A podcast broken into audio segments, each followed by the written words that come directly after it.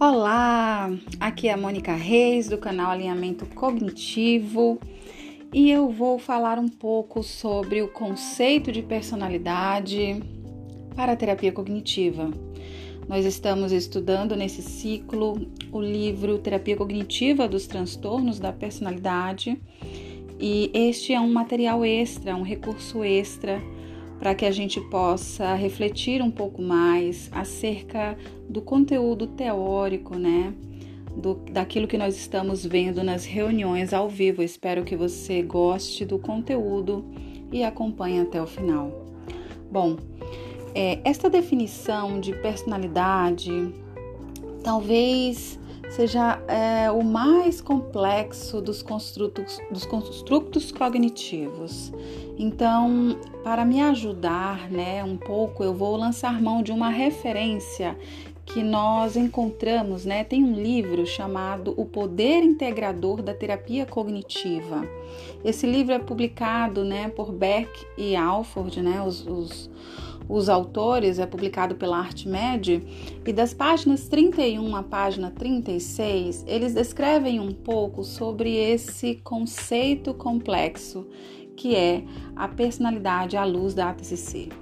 Então, eles citam, né, os autores citam é, Ross, que sugere a seguinte definição: que personalidade é um construto composto que representa a soma total das ações, dos processos de pensamento, das reações emocionais, das necessidades motivacionais da pessoa, através dos quais ela, como organismo biológico geneticamente programado, interage com seu ambiente, influenciando e sendo influenciada por ele. Então, personalidade é o termo que a gente aplica a padrões específicos de processos sociais, motivacionais e cognitivo-afetivos, né? cujos estudos individuais constituem as, diferenças, as diferentes áreas de especialização da pesquisa psicológica. Então, é uma definição que é consistente é, com a ciência psicológica básica, né?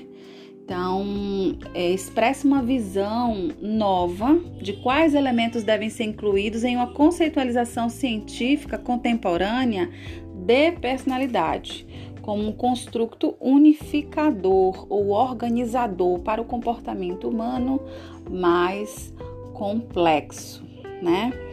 Então, Beck né, e colaboradores, em, na década de 90, eles sugeriram que os processos cognitivos, afetivos e motivacionais são determinados pelas estruturas ou esquemas idiosincráticos que constituem os elementos básicos da personalidade. Então, a gente está falando aí um pouco da teoria dos modos, né? Do modelo modal. Então, é, o que, que acontece?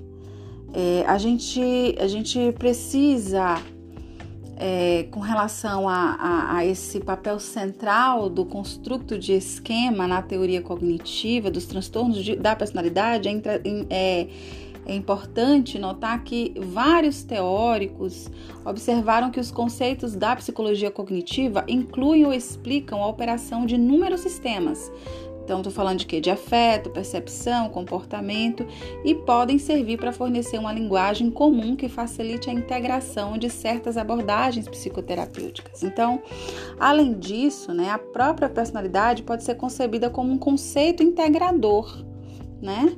Então, o, conceito de esquema ele foi adaptado como uma estrutura em torno da qual se organiza e entende a operação de vários sistemas psicológicos e parece sugerir uma universalidade na função etológica desses sistemas.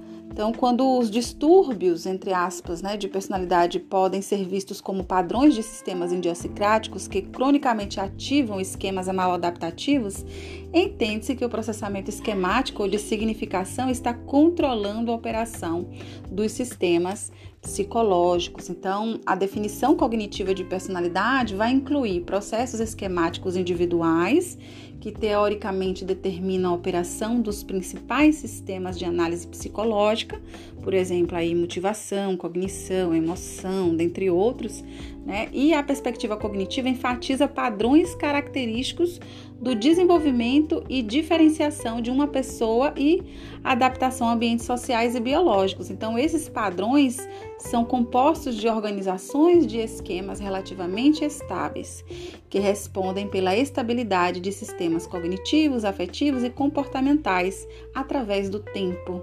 Então, esses sistemas de esquemas especializados são conceitualizados como componentes básicos da personalidade.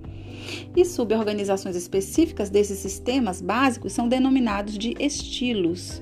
Então, os estilos constituem-se de esquemas, né? São constituídos de esquemas que contém as memórias específicas, os algoritmos para resolver os problemas específicos, as representações específicas em imagem, em linguagem, é, que foram as perspectivas. Então, os transtornos da personalidade são conceitualizados simplesmente como operações de sistemas hipervalentes mal adaptativos, né? Que são específicas de estratégias primitivas, ok? Então, a personalidade é, nessa perspectiva é, seria, né?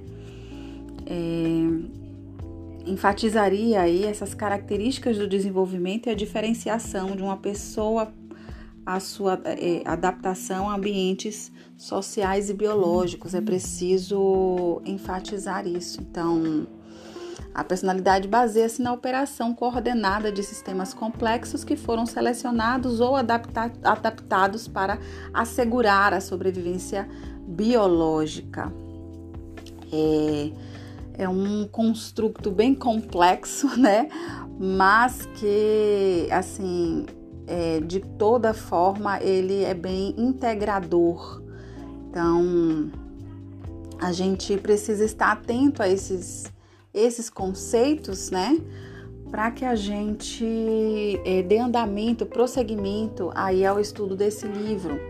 Outra citação que os autores fazem, né, em O Poder Integrador da Terapia Cognitiva, é a citação é, do, do do Flanagan, Flanagan, né? Que ele, de acordo com ele, né?